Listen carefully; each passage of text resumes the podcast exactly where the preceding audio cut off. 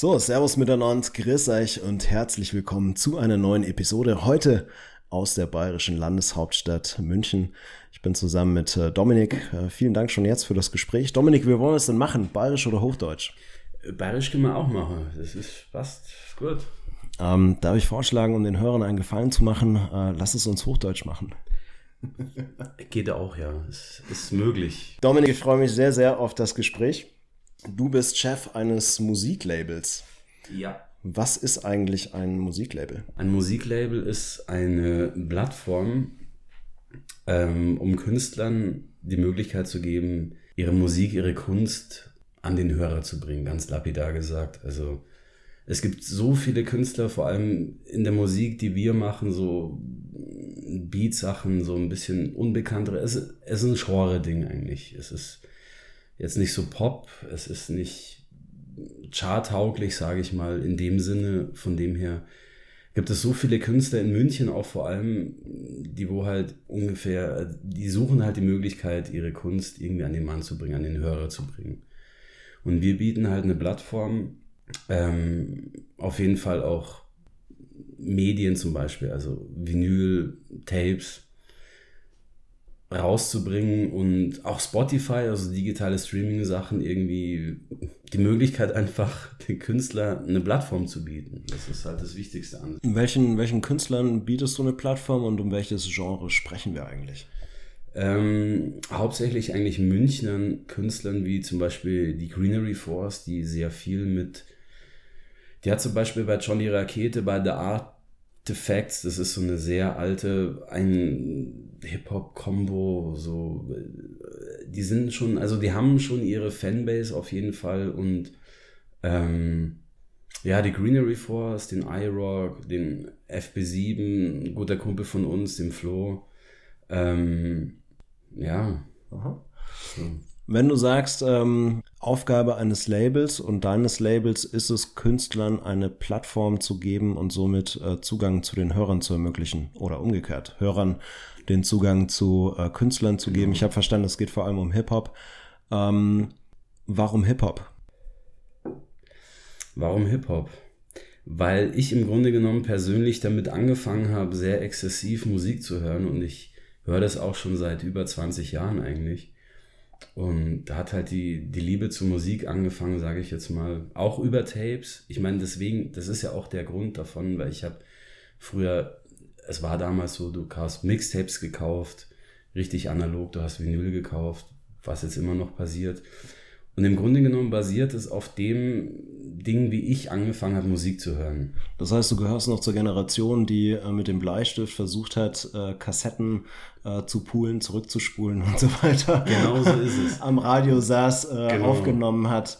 Und äh, du vertreibst äh, über dein Label auch heute noch Vinyl, habe ich verstanden, aber genau. Kassetten genau. auch. Kassetten auch, ja. Trotz Spotify, trotz ähm, ja, eher einem Trend, der, der ja, oder einem anderen Musikkonsum, wo man sich äh, die Sachen, die Tracks über, über ähm, ja, digitale Medien zieht. Genau. Wie, mhm. wie läuft das? Warum, warum Kassetten? Warum Vinyl? Weil es einfach, ich habe damit angefangen damals und es ist einfach, du, du hast ein Medium in der Hand. Das ist einfach, vor allem in der heutigen Zeit, wo alles digital ist. Du besitzt im Grunde genommen nichts, du hast Files auf dem Rechner liegen und du willst halt was, was Haptisches in der Hand haben.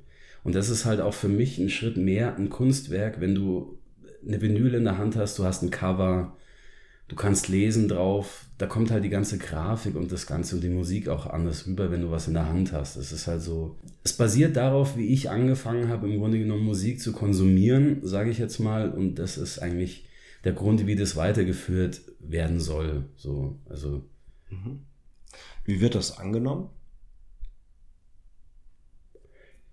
Es wird in gewissen Kreisen sehr gut angenommen. Also es ist wirklich, wie gesagt, ist halt ein Nischending, ein Genre-Ding, aber es gibt halt auf jeden Fall, also wir lassen von Tapes, lassen wir immer 100 machen, 100 Stück, Vinyl bis zu 500 und Tapes sind halt immer gleich, also 100 sind weg, also die verkaufen sich halt wirklich sehr gut. Also es ist halt wirklich über auch wieder digitalen Sachen wie zum Beispiel Facebook, Instagram etc. pp. Also es gibt schon eine, eine Fanbase, die wo halt wirklich nur Tape kauft. Also es ist halt wirklich so ein ein Sammlerding, die sind auch limitiert und alles, da gibt es immer irgendwie so Specials dazu und ja, mhm. ist eigentlich so, wie es wie es laufen soll. Also wie kam es denn überhaupt dazu, dass du äh, dich entschieden hast, dein eigenes Label zu gründen? War das ein, ein, eine Idee, ein, ein Gedankenprozess, der so gereift hat oder gab es einen Anlass von heute auf morgen, jetzt gründe ich mein Label? Wie, wie ist es dazu gekommen? Sehr schöne Frage. Ähm, eigentlich aus der Liebe zur Musik, weil der Konsum selber, ich konsumiere sehr viel Musik, ich kaufe auch Vinyls und Tapes und versuche mir alles, nicht nur Hip-Hop auch technisch, sondern anders andere Genres immer auf dem Laufenden zu bleiben und im Grunde genommen die Liebe zu Musik eigentlich, weil Musik ist einfach, es gibt einem was zurück, es ist ein Zeitzeugnis, es ist einfach und da hat es halt alles raus resultiert, dass ähm, ich im Grunde genommen anderen Leuten, ich habe im Laufe der Zeit viele Leute kennengelernt, die auch Musik machen und die immer meinten irgendwie, ja, wir müssen die Musik irgendwie rausbringen, wir müssen da was machen. Und alle haben sie gequatscht, du hast es halt dann gemacht. Genau, im, im Grunde genommen ja. Also ich wollte das schon alles länger machen und es ist halt, wenn du halt viel Musik konsumierst, dann willst du halt irgendwann mal Musik auch rausbringen, releasen, dann musst du irgendwie ein Teil davon werden, von dem Ganzen irgendwie. Und da hat es raus resultiert und ich habe dann ein paar Leute kennengelernt, wie den Chris zum Beispiel, den Zeras. Der meinte, ja, er hat endlich das geile Beat-Tape, müssen wir rausbringen oder so. Und das war auch so ein ein ausschlaggebender Punkt, der mich dazu gebracht hat, das Ganze irgendwie. Aber angefangen hat es eigentlich damit, dass ich auch schon 2004 angefangen habe, Beats zu machen. Und ich habe 2014 habe ich mein erstes Beat-Tape rausgebracht. Keller Flavor hieß es. Ich habe das einfach zu Hause auf dem Tape-Deck gedubbt, so wie man es zu Hause kennt, wie du meintest, ähm, zu Hause aufgenommen und alles. Ich habe das einfach auf Bandcamp reingestellt und dann ist Vinyl Digital, Shoutouts an Vinyl Digital, sehr gute Plattform, sehr super Leute, die wirklich das Ganze pushen, auch von unbekannten Leuten. Ähm, die sind auf mich zugekommen und haben gemeint, ja, willst du das nicht irgendwie über den Shop bei uns vertreiben und alles? Und das war im Grunde genommen eigentlich ein ausschlaggebender Punkt, wo ich mir dachte, gut, wenn die an deinem Stuff interessiert sind und wollen es rausbringen, dann könnte man das ja auch selber versuchen eigentlich. Cool, also es ist so eine Mischung aus, ähm, du hast äh, selbst Musik gemacht, du hast Künstler kennengelernt, die du interessant fandest und dann hast du noch eine Bestätigung äh, bekommen von einer äh, Plattform, die Musik äh, verteilt, äh, verkauft. Genau. Und so die, das Konglomerat hat dazu geführt, dass du gesagt hast, okay, jetzt, jetzt aber ran. Ja. Okay. Was, was gehört denn zu deinen Aufgaben als Chef eines Musiklabels ähm, dazu? Was machst du da? Ähm, die Hauptaufgabe ist eigentlich viel zu connecten, viel auf Konzerte zu gehen, mit Leuten ins Gespräch zu kommen, Sachen anhören, Leute eigentlich an Land ziehen, wie man so lapidar sagt. Also ich meine, es gibt so viel eigentlich, dass es eigentlich es gibt so viele Künstler in München, vor allem, es ist halt München basiert, die wo wirklich ähm, eine Plattform suchen und da muss man halt hingehen und man kennt über da Leute, irgendjemanden und das Wichtigste ist, auf die Leute zuzugehen und sagen, du, ich feiere deinen Scheiß, hast du mal Bock, irgendwie ein Tape rauszubringen oder so. Also ganz total unverkrampft, chillig, einfach so. Man muss einfach die Leute anreden. Es ist so, und es gibt so viele Leute, die halt sofort down damit sind, die wo sagen, ja, klar, gerne. Nach welchen, nach welchen Kriterien suchst du die denn äh, aus? Was ist dir denn da wichtig? Nach, wie entscheidest du, welchen, welchen Künstler du aufnimmst und welchen auch nicht? Der Vibe muss stimmen. Also von der Musik her ist. Ich meine, wir haben angefangen mit Boom-Bap-Sachen, mit so sample-basierten Beats, Instrumentalen und so. Und das soll halt auch nicht aus dem Genre ausreißen, sage ich mal. Also es muss schon so in einem gewissen Vibe bleiben und wenn, ich meine, du hörst Sachen und du weißt im ersten Moment oder so, was ist es, wenn der Vibe da ist einfach, das ist so schwierig zu sagen, es ist einfach so, das catcht dich im ersten Moment, wie Musik ist, du hörst irgendwas im ersten Moment und das löst was bei dir aus, das ist einfach so, das ist Musik, so ein Gefühl, da weißt du genau irgendwo, da ist was dahinter, da funktioniert was und ich meine, am Anfang kennt man natürlich nur die Musik und dann, wenn man die Person auch noch kennenlernt und es ist alles easy, was bei den meisten Leuten wirklich so ist, dann ist die Sache geritzt. So. Also, ja, ich, ich lächle ja. gerade, weil, so. weil das ist sehr geil. Also was ich gerade, was, was bei mir gerade ankommt, ist, äh, du, du, kannst das nicht, nicht rational nee, äh, erklären, nee, sondern nee, du hörst es dir an und entweder gehst du in Resonanz und, und, und genau so macht Bock es, ja. oder, oder halt nicht. Ja. Punkt. Okay. Ähm, auf welche, auf welche Veranstaltungen gehst du, um, um Menschen kennenzulernen, um Künstler kennenzulernen? Also hier in München sind öfters Veranstaltungen in der Glockenbach-Werkstatt zum Beispiel oder Miller ähm, oder im Import-Export. Da gibt es öfters Veranstaltungen, wo Leute irgendwie, oder Funk the Rest zum Beispiel, ist eine sehr geile Veranstaltung, machen Leute von mir, der iRock, der Chris zum Beispiel und der Hansi, von Hansis Room. Und da trifft man eigentlich immer, wenn, wenn man so in dem Dunstkreis drinnen ist, also man kann jetzt keine direkte Veranstaltung ausmachen, aber da trifft man immer irgendwie Leute, die immer am Start sind. Und es gibt wirklich so viele Leute, die sich aber auch nicht trauen, ihren Scheiß rauszuhauen. Also, weil die Leute teilweise entweder zu selbstkritisch sind oder die haben zu Hause Zeug rumliegen und du hörst es und du denkst dir, ganz ehrlich, du musst es rausbringen. So, es, also, also es, ja. Ist so, so Teil deines Jobs äh, durchaus auch Menschen Mut zu machen, rauszugehen. Auf jeden aus Fall. Der, aus der Deckung Fall. rauszugehen. Ich meine, man kann nur versuchen, was kann man verlieren? Du? Ich meine, das ist deine Kunst.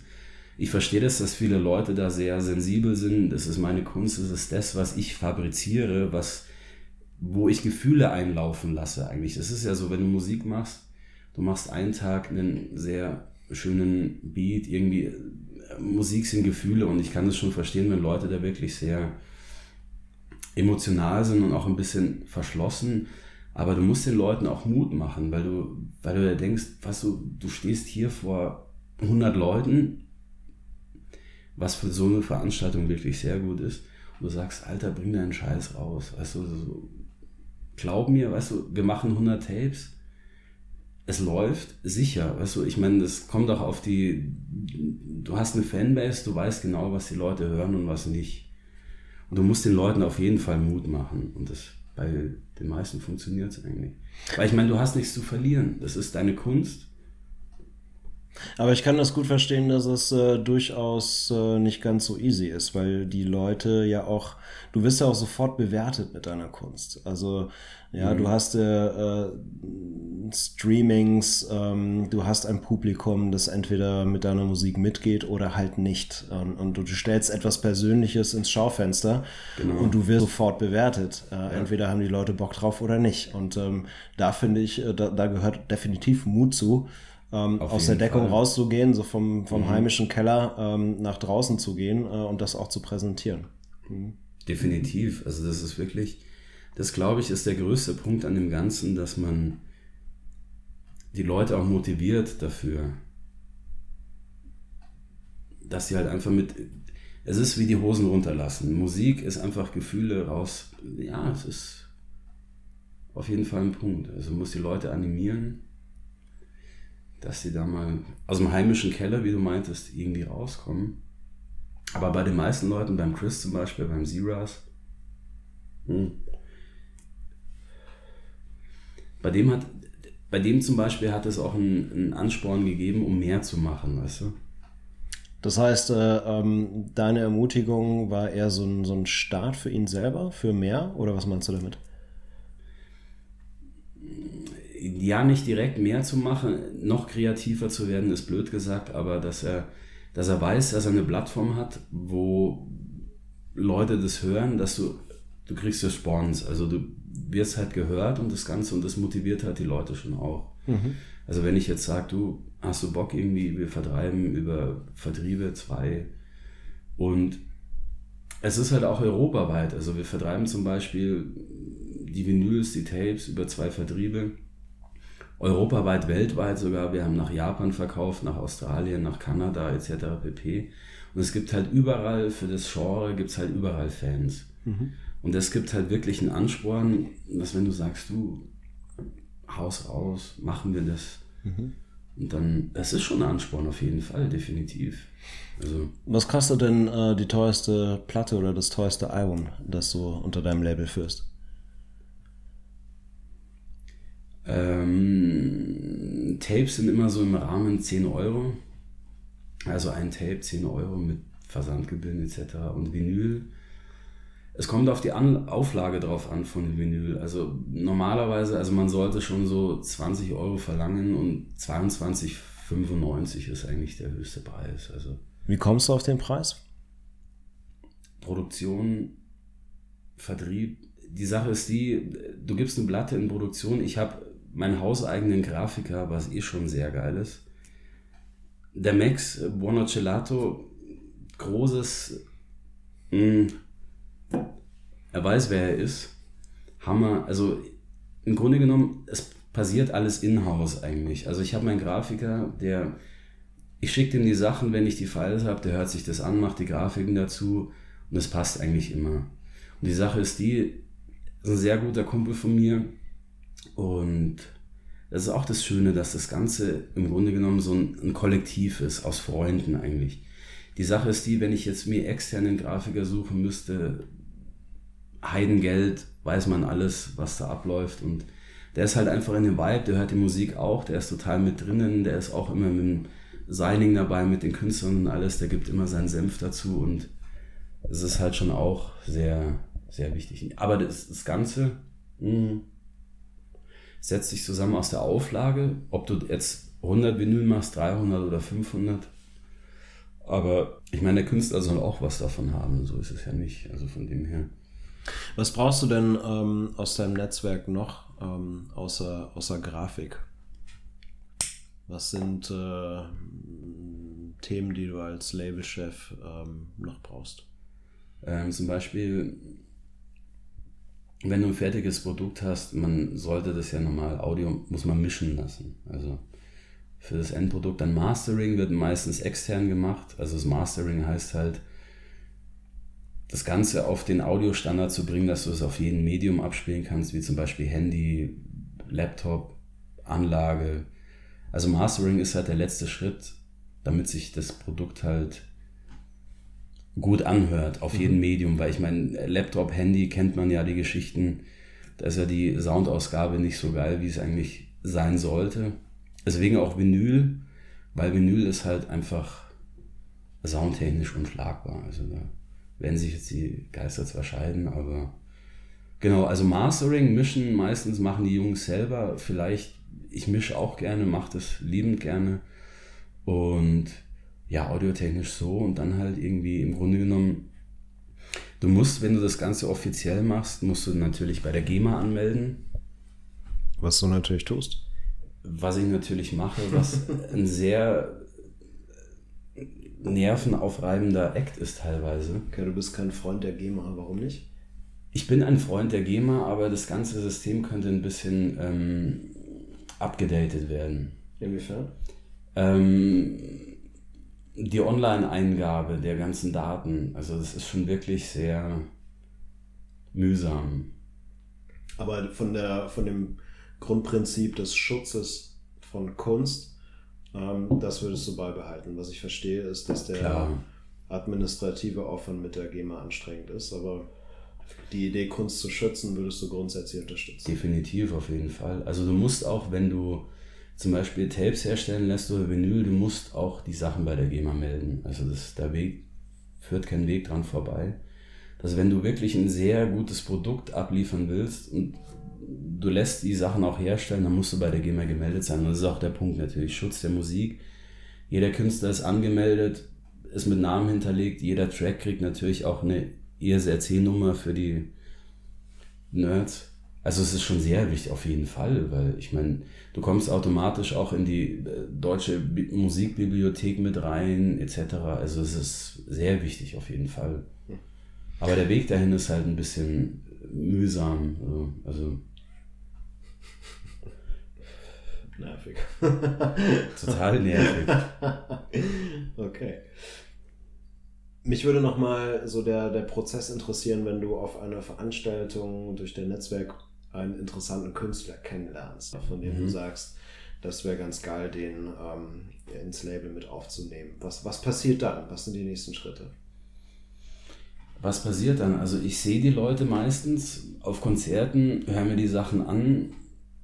Bis jetzt war es meistens so, dass ich die Leute, die ich gefeiert habe und gesehen habe live, die kannte ich irgendwie über andere Leute. Also bestanden schon Connections. Und meistens ist es so, ja, nach dem Konzert irgendwie, man kennt es im Club an der Bar oder irgendwie stehen die Leute rum und irgendwie kommt man da immer irgendwie ins Gespräch. Also es kennt jeder, egal ob man jetzt auf Künstlersuche ist oder sonst in der Bar oder im Club geht. Auf Partnersuche. auf Partnersuche. Wie es halt immer so ist. Wie es halt, wie es halt immer so ist, wie man, man sucht halt was, egal was. Und du suchst halt Musik. genau. Und das ist halt ganz interessant, weil die Leute halt wirklich sehr entspannt sind, die meisten. Man geht so hin und sagt so, hey, ich habe ich gefeiert, ich mag deine Musik. Ist gut, lass uns ein Bier trinken, einfach so. Also man gibt halt da auch mal gerne ein Bier aus und sagt so, ja, lass uns mal quatschen. So. Also total entspannt und irgendwie so auf einem normalen Level und ja, es funktioniert. Also bei den meisten funktioniert das eigentlich. Okay, und wenn die sagen, ja geil, wollte ich sowieso immer schon machen, meine Musik rauszubringen, du bist mein Mann, wie geht's dann weiter?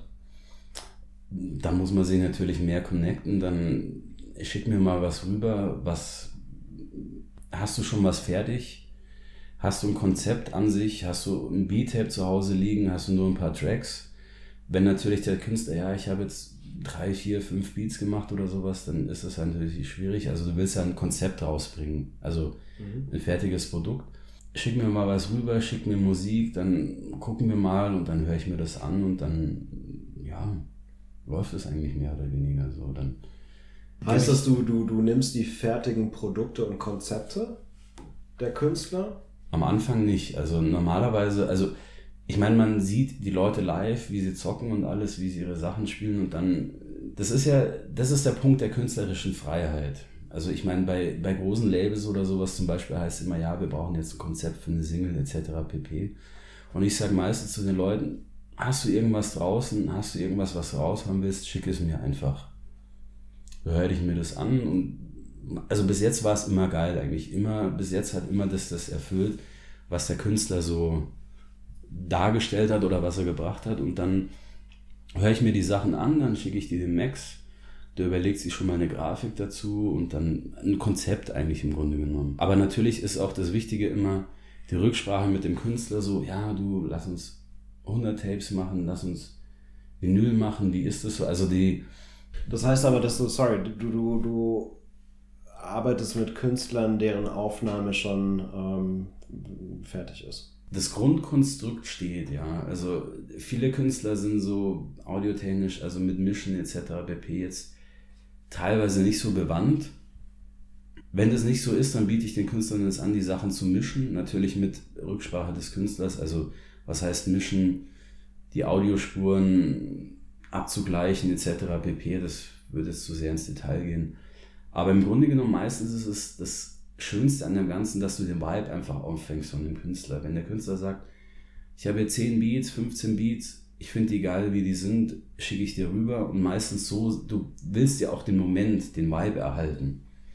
Und das ist halt eigentlich das Hauptding an sich. Also im Grunde genommen geht es nur darum, die Plattform zu bieten. Also wie der Künstler sich so darstellt, ist seine Sache, seine Beats, das ist es läuft halt einfach. Mhm.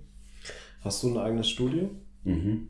Das heißt, du, dann, dann, dann würde ich verstehen, du, du, du fährst zweigleisig. Es gibt Künstler, die kommen mit einem fertigen Konzept, mit einer fertigen Aufnahme, also ein, ähm, vielleicht ein, ein, was weiß ich, ein DJ mit, oder ein Beatmaker mit einem fertigen Beat ähm, oder ein äh, Rapper mit ähm, seinem Text und dem Beat.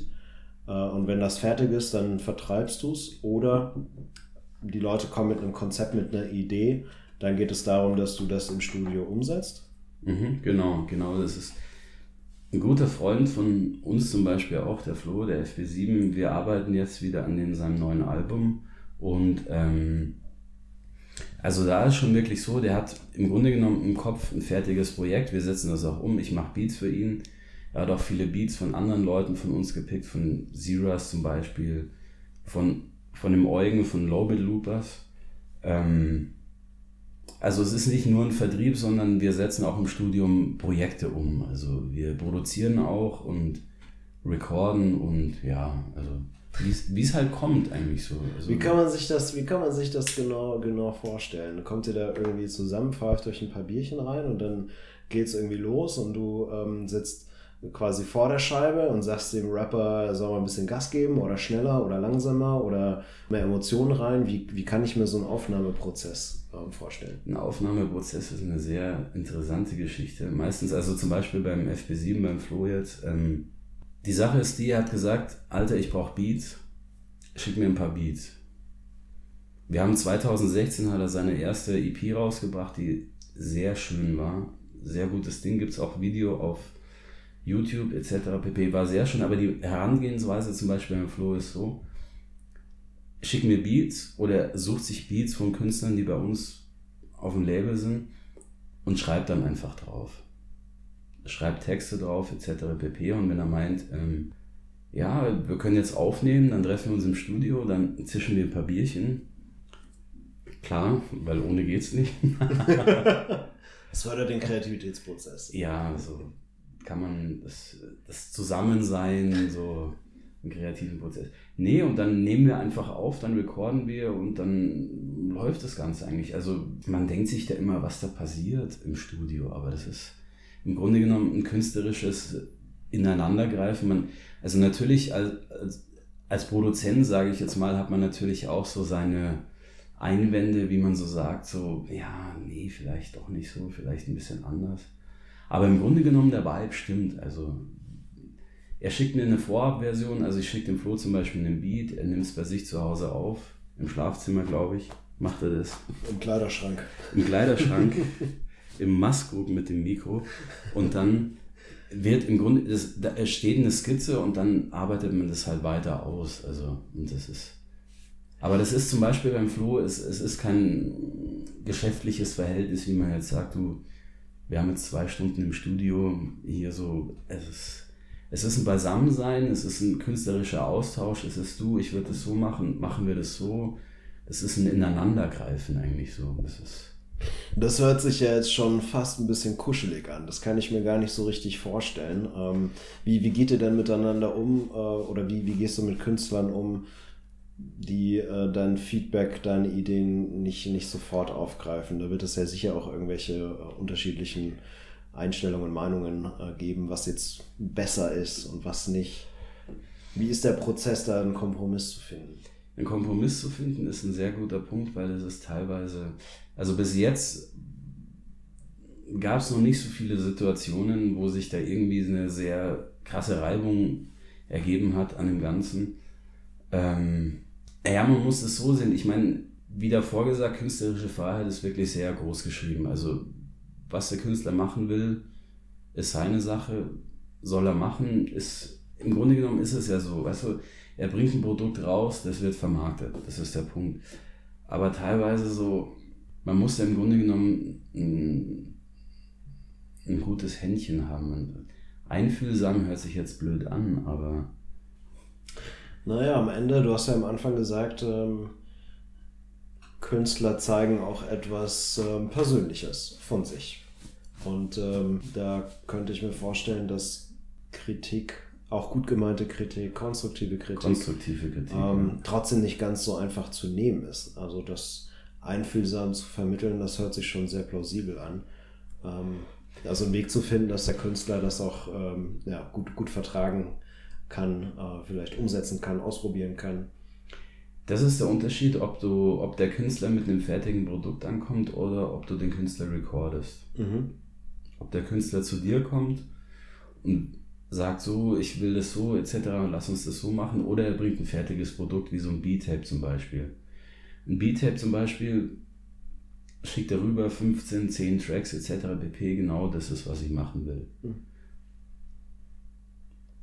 Dann ist es so. Dann habe ich in den künstlerischen Werdegang, Fortschritt überhaupt keinen Eingriff. Also, und so ist es auch. Ich meine, wenn ich ein paar Sachen von dem Künstler kenne, dann kennst du im Grunde genommen auch das ganze Beat-Tape, dann feierst du das sowieso. Aber die andere Sache ist halt die, wenn ähm, ein Künstler jetzt kommt, irgendwie, ja, ich will da noch was produzieren, lass uns das. Es ist teilweise schon wirklich sehr schwierig, weil ich meine, Künstler haben natürlich auch Egos. Aber bis jetzt hat es gut funktioniert. also ich kann da jetzt keine negative Geschichte irgendwie erzählen, irgendwie was. Nee, es passt eigentlich. Im Grunde genommen, wenn der Mensch jetzt, wenn der Künstler jetzt zu sehr irgendwie, dann hätte ich auch keinen Bock drauf. Also, ich meine, man trifft sich natürlich, man lernt sich kennen, man trifft sich hier irgendwie mal auf ein Bierchen etc. Und wenn der Vibe einfach passt, dann ist es dann. Ich nehme jetzt da ganz ehrlich, also bis auf wir recorden Sachen, ich produziere Sachen, das ist was anderes, dann nimmst du natürlich teil an dem Ganzen. Dann bringst du dich künstlerisch mit ein. Aber wenn der Künstler sagt, hier, zack, so ist es, fertig, dann mhm. ist es so. Dann hat man da keinen Einfluss jetzt mehr. Und das ist auch der Sinn eigentlich, dass der Künstler sagt, für ihn passt es. Ich feiere es auch. Was in den meisten Fällen so war, dann wird es rausgehauen, so wie es ist. Also und am Ende habt ihr ja wahrscheinlich auch beide das gleiche Ziel. Also ihr wollt genau so einen, es, einen Track, ein Album, ein Tape, eine Vinyl oder was auch immer äh, rausbringen, die ähm, ja, das, Best, das Beste rauszuholen. Genau. Ja. Was muss man denn können, um ähm, Chef eines Musiklabels zu sein? Ja, was, sind, was ist es denn, was, was du fachlich mitbringst, was du vielleicht auch persönlich mitbringen musst? Fachlich? Hm.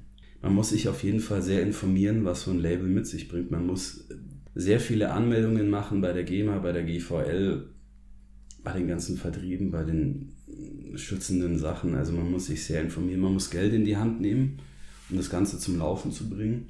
Für was? Für ähm, Aufnahmegeräte, für Equipment oder, oder für Lizenzen oder für was genau? Für Lizenzen, also natürlich, wenn du ein Studio hast, ich meine, ob du ein Label betreibst oder ein Studio hast, das sind zwei Paar Schuhe eigentlich. Also du kannst ein. Du hast beides.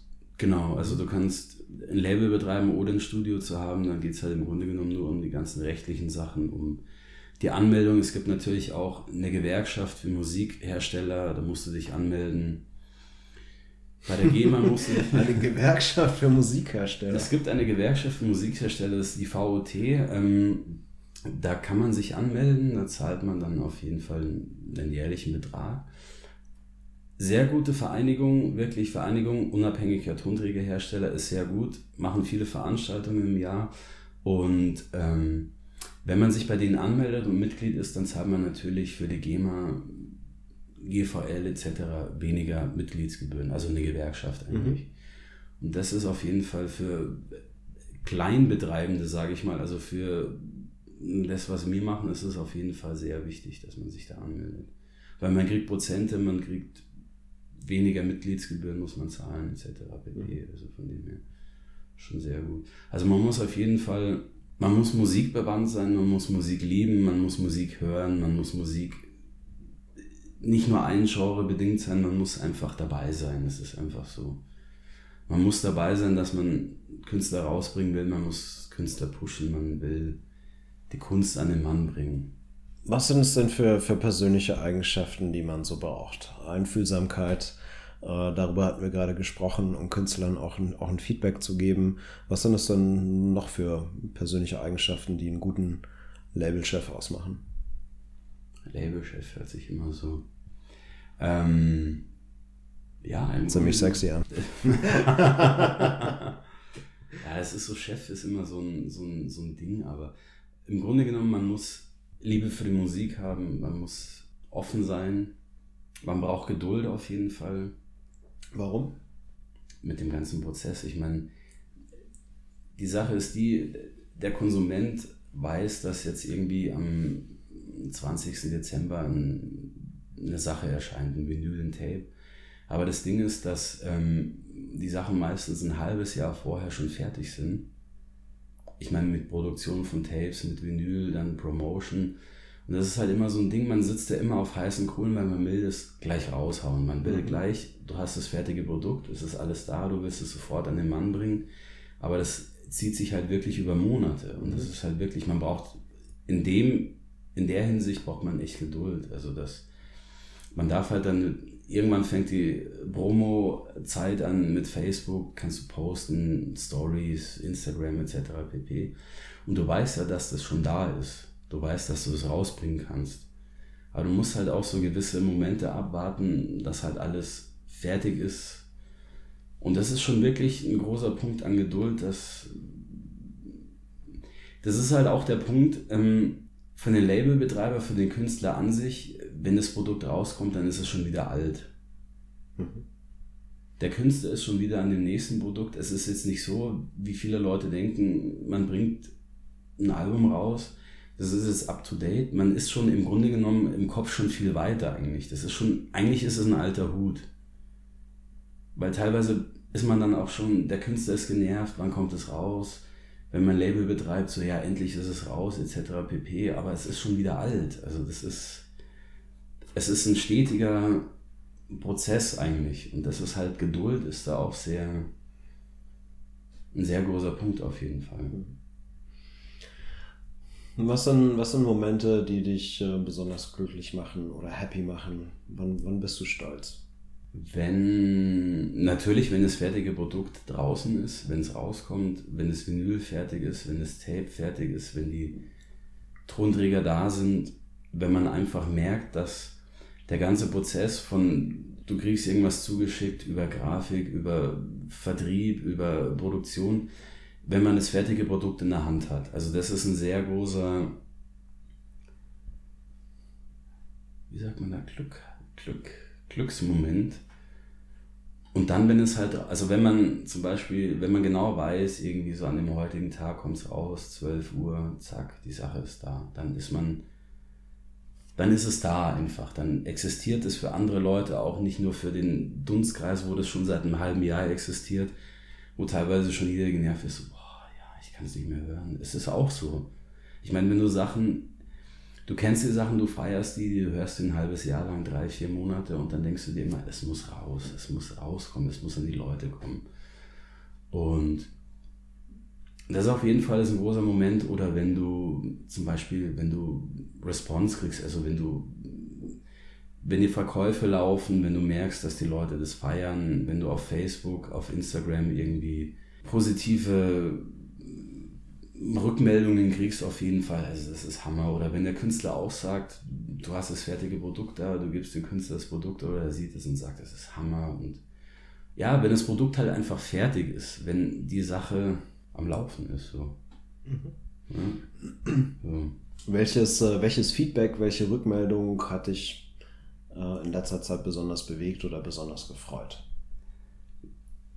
Was mich sehr gefreut hat, ist zum Beispiel, ähm, da jetzt nochmal drauf zurückzukommen, dass es wirklich ein Nischen, ein Genre-Ding ist, so, so Instrumental Beat-Sachen, dass wenn du merkst, dass Leute die Sachen kaufen und die schreiben dir, ähm, ich höre normalerweise die Musik gar nicht, aber es hat mich irgendwie total bewegt und das Artwork, die ganze Erscheinung von dem Produkt ist Hammer. Deswegen habe ich es mir gekauft. Das ist eigentlich. Ich meine, wenn jetzt äh, der 50. Beathead, sage ich mal, irgendwie dein Tape kauft, ist geil, weißt du, weil die Leute feiern das. Aber wenn jemand, der eigentlich normalerweise die Sache, es ist bei jeder Musik so, normalerweise Musik ist eine krasse Bestätigung, wenn es jemand hört, der eigentlich die Musik gar nicht hört, das Genre. Mhm. Dann hast du halt so, ein, so einen Punkt erreicht, dass du halt jemanden damit erreicht hast, mit der Musik so auch das zu hören. Es ist, ist halt, ja,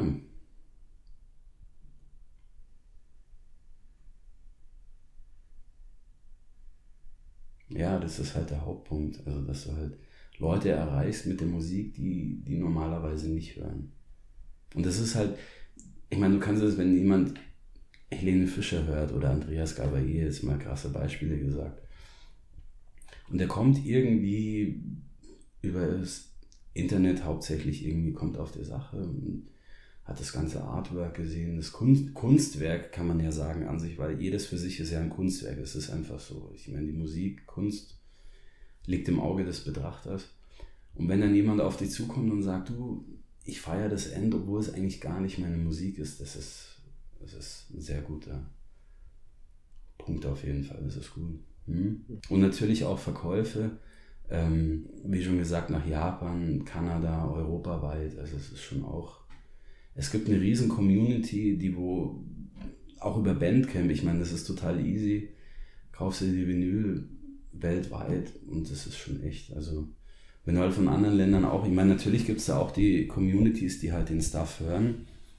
Aber wenn du halt dann auch eine Bestellung reinkriegst aus Japan, Hammer. Es ist schon eine Bestätigung auf jeden Fall. Also ich meine, du kommst halt im Internet auf alles eigentlich. Wenn, wenn du was suchst, dann findest du alles. Aber wenn halt dann irgendjemand, ist, ist gut. Ja. Sehr schön. Ja, ja, klar, natürlich. Ich würde echt gerne eine, eine, eine Probe von dir hören. Äh, fairerweise kenne ich, kenn ich deine Arbeit schon ein bisschen. Ähm, von daher habe ich gute Gründe, das zu sagen. Aber wenn das möglich ist, dass wir dass du ein bisschen was zeigst, äh, wäre das natürlich extrem Gerne, gerne, auf jeden Fall. Gibt es, äh, gibt es besondere Künstler, die, mit denen du gerne mal zusammenarbeiten würdest? Das ist immer scheiße, wenn man nach konkreten Namen fragt. Das ist auch eine mm. fiese Frage, fairerweise. Konkrete Künstler gibt es eigentlich. Also ich feiere sehr viele Künstler. Was heißt zusammenarbeiten? Herausbringen ist natürlich eine Sache. Ich meine, die meisten Künstler haben natürlich einen größeren Zugang zu Fans etc. Natürlich wäre das für uns mal gut, wenn wir einen bekannten Künstler hätten, sage ich mal, um den Namen ein bisschen zu pushen und alles, aber im Grunde genommen liegt es daran, dass du unbekannte Künstler so die Möglichkeit gibst. Also ich feiere sehr viele Künstler, aber das jetzt sich vorzustellen, dass die jetzt auf mir, auf meinem Label erscheinen, das ist, habe ich jetzt auch nicht irgendwie so den, also natürlich äh, Kollaboration mit anderen Künstlern, das wäre schon ganz gut eigentlich, dass die irgendwie zusammenarbeiten, aber jetzt irgendwie so von den Künstlern irgendwie zu releasen, da habe ich jetzt nicht so den Drang dazu. Also es ist, die machen ihr Ding, jeder macht seins, so, also von dem her, nee. Mhm. Was sind denn, was sind denn für dich Ziele für dein, für dein Label? Wo möchtest du das Label idealerweise in fünf Jahren sehen? Oder in zehn? Ich möchte im Grunde genommen, ein sehr guter Punkt, ähm, das Label größer aufbauen ist schwierig. Also was heißt schwierig, aber der Sinn liegt dahinter, das, ähm, die Sparte an Musik ein bisschen zu erweitern. Also wir haben jetzt natürlich einen Namen so in dem ganzen Beat-Genre etc., aber ähm, andere Musik, da ich wirklich musiktechnisch äh, weit gefächert bin und wirklich alles höre eigentlich, wäre das eigentlich mal so für die Zukunft eigentlich der Sinn, so auch Musiker aus anderen Genres unter Vertrag zu nehmen. Oder was heißt Vertrag zu nehmen? Sachen rauszubringen. Das wäre für meinen musikalischen Sinn auch eigentlich so das Weitere an sich. Also das heißt, das Herz äh, hängt nicht, nicht ausschließlich an Hip-Hop oder Rap, nee. sondern ähm, an der Musik. Äh, an der Musik an sich, ja. Würdest du dich trauen, äh, zu zeigen, ähm, welchen, welchen Track du auf deinem Handy gerade äh, als letztes abgespielt hast? Gerne. oh, der ist aber gut. Ace of Base. soll, soll, ich ihn jetzt abspielen oder soll ich ihn dir danach noch mal? Nein, gerne jetzt. Gerne jetzt. Hot milk bath, steam shower rubbing, diesel splash, long loving in your oven. Bake it off, break it off till it gets soft. Passion fruit, pussy cat, wanna touch it off. In and out, fragrance, patience. Hershey kisses, get a Nice, und das haben wir natürlich alle erkannt. Black Shampoo von Wu-Tang Clan. Selbstverständlich. Geht immer, also so Klassiker sind immer am besten auf voller Lautstärke zu Hause beim Bierchen wie, wie konsumierst du denn persönlich Musik? Ähm, hörst du es, äh, wenn du auf dem Weg irgendwo hin bist? Oder, oder wie setzt du dich mit Musik auseinander? Ziehst du dir die Texte rein? Äh, achtest du auf den Beat? Achtest du auf Instrumente? Auf, auf, wie, wie konsumierst du Musik? Ich konsumiere, wenn ich unterwegs bin, Musik meistens über die Bandcamp-App. Wenn du über Bandcamp Tonträger beziehst, dann kriegst du im Grunde genommen die digitalen Dateien, du kannst die streamen oder Spotify. Aber zu Hause meistens eigentlich Vinyl. Also wenn ich nach Hause komme, eine Vinyl auflegen, das ist immer tagesformabhängig. Es gibt auch so, es ist, es gibt so ein gewisses Gefühl, man kommt nach Hause und du bist in einem gewissen Mut und du weißt ungefähr so, welche Platte lege ich jetzt auf, so irgendwie, was dir halt was wiedergibt. Das ist ja das. Musik gibt ja einem sehr viel wieder. Und wie man halt so drauf ist, zum Beispiel, wie jetzt gerade Wu-Tang, sehr rough, dirty, geht immer. Also, aber meistens, also konsumiere ich Vinyl oder halt unterwegs digital, also Spotify, Bandcamp App. Mhm.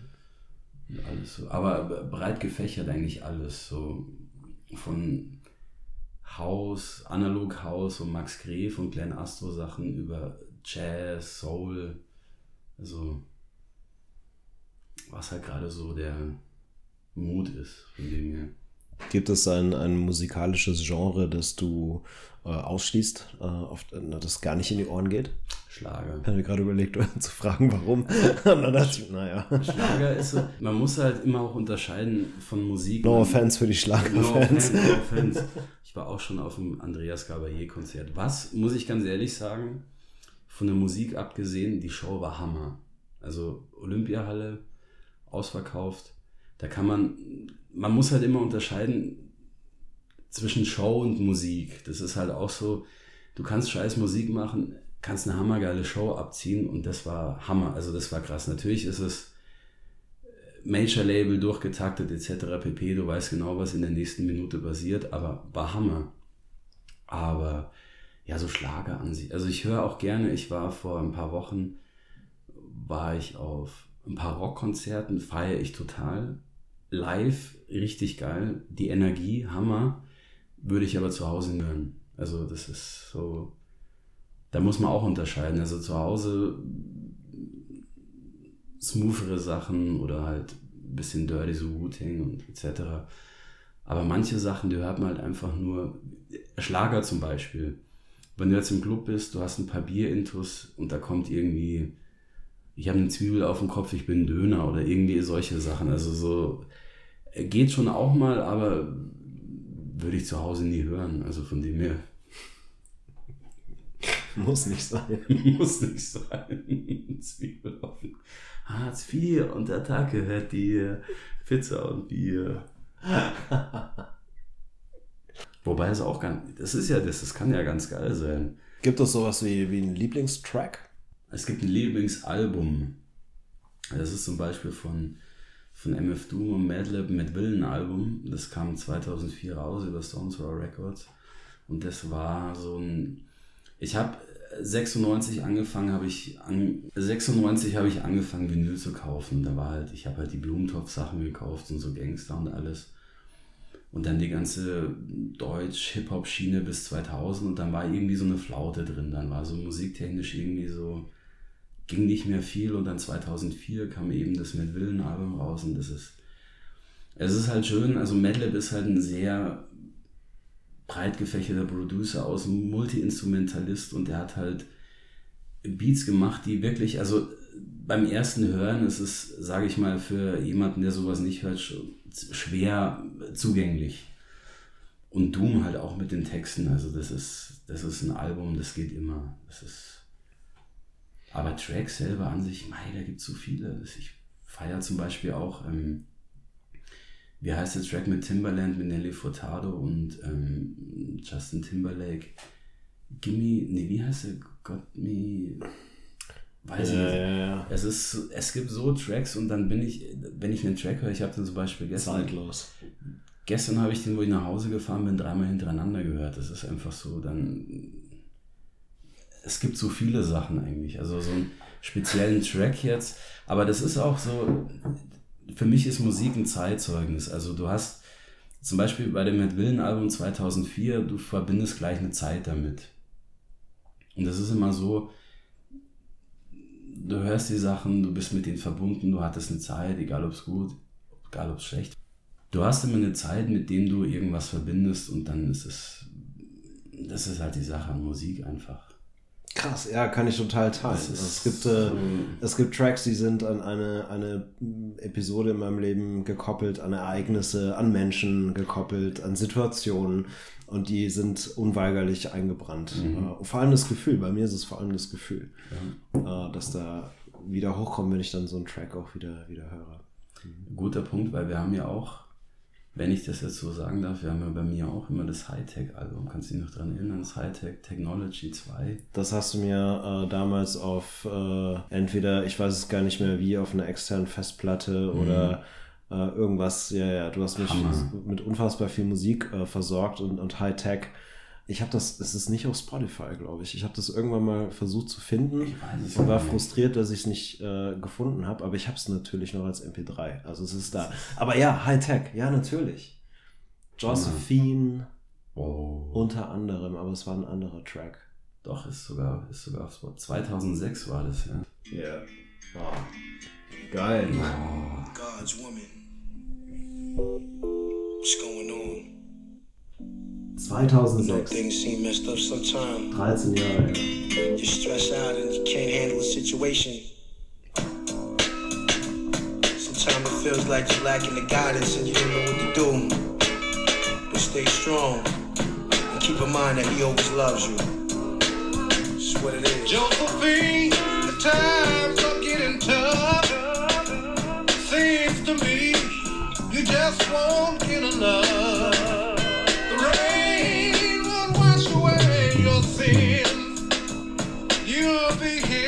Right, Do them all over again. Come on. Yo, I know this chick from the hood named Courtney Cox, and her brain is easy to pick like faulty locks. She's awfully hot, asshole burning like Tabasco. She used to be thick. It's like where the hell her ass go? Started smoking weed and graduated to the pipe. Thought that she could quit, but her calculations wasn't right. Infatuated with the life of dope fiends and crack pushers. Prostituting for old pimps who mad. Weißt du noch oben im Speicher, Mann?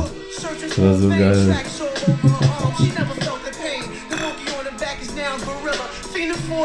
Ja, Musik Total. woman destroying a pretty image in her health got me thinking to myself, damn, how can this happen? I seen her on the corner, nod no sniffing a scratch. Josephine, the times are getting tough. Seems to me you just won't get enough.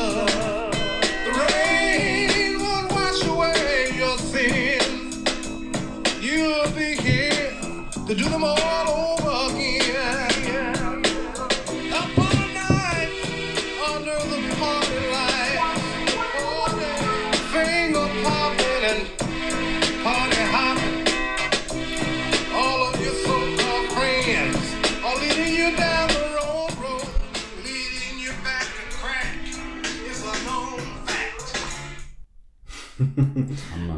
Das fühlt sich immer wie ein kleiner Tod an, wenn man äh, geile Musik dann einfach cuttet. das das ging mir immer so, immer auch schon so, wenn ich äh, jemandem äh, einen geilen Track zeigen wollte und ähm, gemerkt habe, okay, jetzt will der andere natürlich auch einen geilen Track zeigen. Ähm, und äh, dann so dieses äh, Pause machen oder ausmachen ist immer so ein Baff. Ja, du killst einfach den Track in dem Moment. Du hast es auch gerade getan. Das ist, ist, ist auch so eine DJ-Krankheit. So. Ja, aber als DJ müsstest du doch eigentlich so einen softeren Übergang hinkriegen. Also von dir hätte ich jetzt eigentlich erwartet, dass du es wenigstens ausfadest.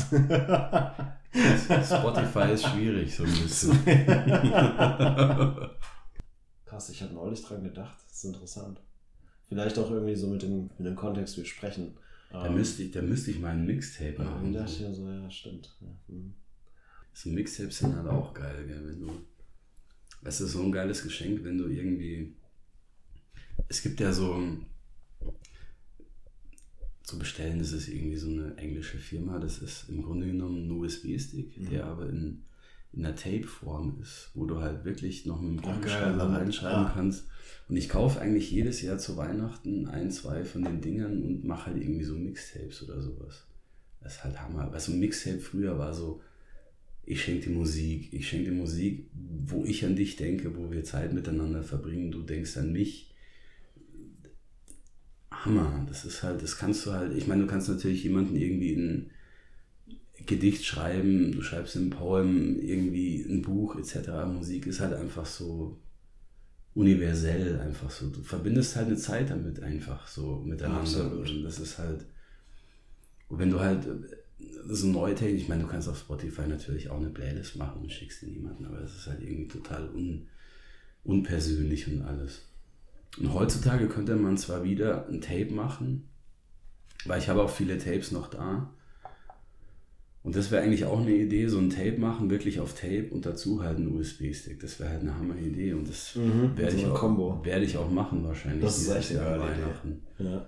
ja, ich hatte damals, äh, was heißt damals? Ähm, ich bin in den letzten Jahren ein paar Mal umgezogen und ähm, dann gab es so einen Umzug, wo ich, äh, wo ich gemerkt habe, die, die, die CDs, die ich in so einer in so einem CD-Ständer drin hatte. Ich hatte Mhm. zwei so, keine Ahnung, Ikea CD-Ständer, zwei Meter hoch oder so. Und äh, irgendwann hatte ich keinen keinen CD-Player mehr. Und irgendwann hatte ich ein MacBook und dann hast du auch kein, kein CD-Laufwerk mehr und kommst du irgendwann in die, Bred- in die Bredouille. Ähm, und ich wollte die Musik, die aber wertvoll für mich war, weil eben Erinnerungen äh, damit verbunden sind, nicht einfach wegschmeißen. Und da habe ich natürlich auch angefangen, äh, die CDs äh, einzulesen, zu digitalisieren, weil ich mich auch nicht auf Spotify verlassen wollte oder auf YouTube. Mhm. Das war damals ja auch nicht so ganz klar, was ziehen die für Musik rein und äh, oder nicht. Und, und krass, ja, spannend. Selbstverständlich kann ich äh, nicht aus diesem Gespräch gehen, ohne eine Kostprobe zu bekommen. Und äh, da geht's jetzt gleich los. Da die Musik meistens auf ähm, Samples basiert, gibt es jetzt eine kleine Kostprobe von einem Original. Also einen Titel kann man jetzt natürlich nicht nennen, weil, aber es ist schön. Japanisch, 1900, ich glaube aus den 70er Jahren sowas. Und allein der Track, alleine, wenn man den hört, ist. Also es gibt auf jeden Fall eine kleine Kostprobe von äh, der Prozedur, sage ich mal, wie man einen Beat produziert. Man sucht erstmal ein Sample, man sucht schöne Musik, die eigentlich im Original schon eigentlich zuspricht, jemanden. Und ähm, das zum Beispiel ist ein japanisches Sample aus den 70er Jahren. Sehr schöne Platte, Namen kann ich nicht nennen. Ja, ist richtig schön. Kann man, wenn man das hört, wenn man Beats produziert, dann weiß man genau, was man damit eigentlich machen muss. Genau,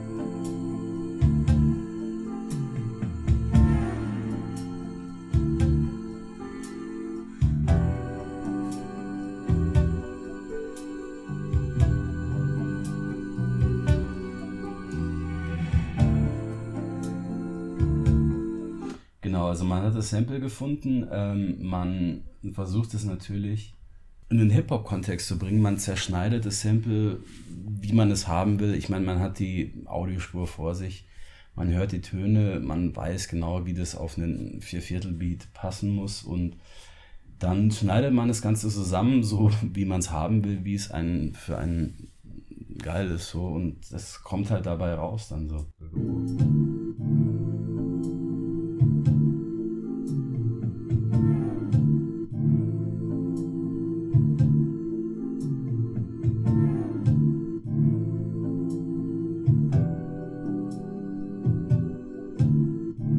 Hört sich ja natürlich jetzt im Kontext ein bisschen sehr schwierig an, weil es halt wirklich zusammengekattet und zusammengeschnitten ist.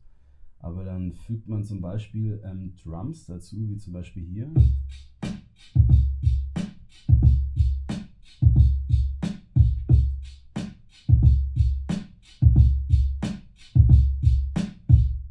Genau, dann entsteht schon eigentlich ein sehr besseres Gerüst. Dann kommt noch eine Bassline dazu, was sehr wichtig ist, die natürlich auch mit den Drums korrespondieren muss.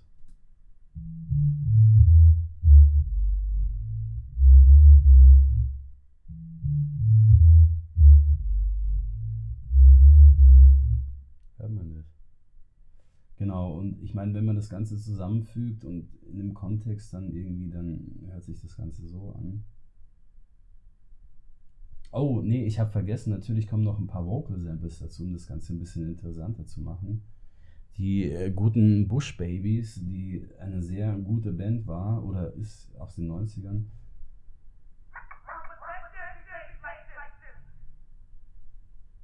Die kann man natürlich dann schön dazu cutten, einen schönen Effekt drüber, so ein Telefoneffekt für die ganzen audiophilen Nerds. Muss man auch ein bisschen was im Pad haben. Und so hört sich das Ganze dann im Kontext an.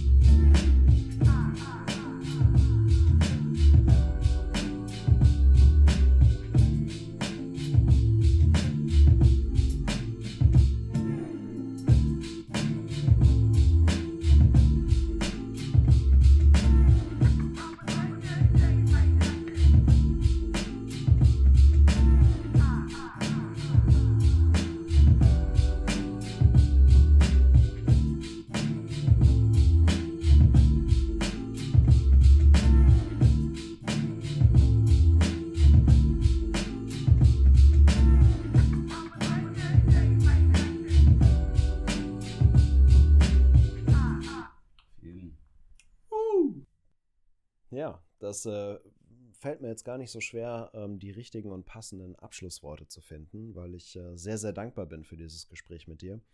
Aber nicht nur für dieses Gespräch, sondern ähm, du bist auch jemand für mich, der mich persönlich musikalisch unfassbar geprägt hat. Seit sehr, sehr vielen Jahren hast du mich mit äh, ganz viel Musik äh, versorgt, ganz unterschiedlicher Musik. Ähm, hast du mich ganz, ganz reich beschenkt. Äh, jedes Mal, wenn wir uns getroffen haben, irgendwas mitgebracht. Und ich bin mir gar nicht sicher, ob ich dir das jemals gesagt habe. Ähm, also sei es hier gesagt, ganz öffentlich.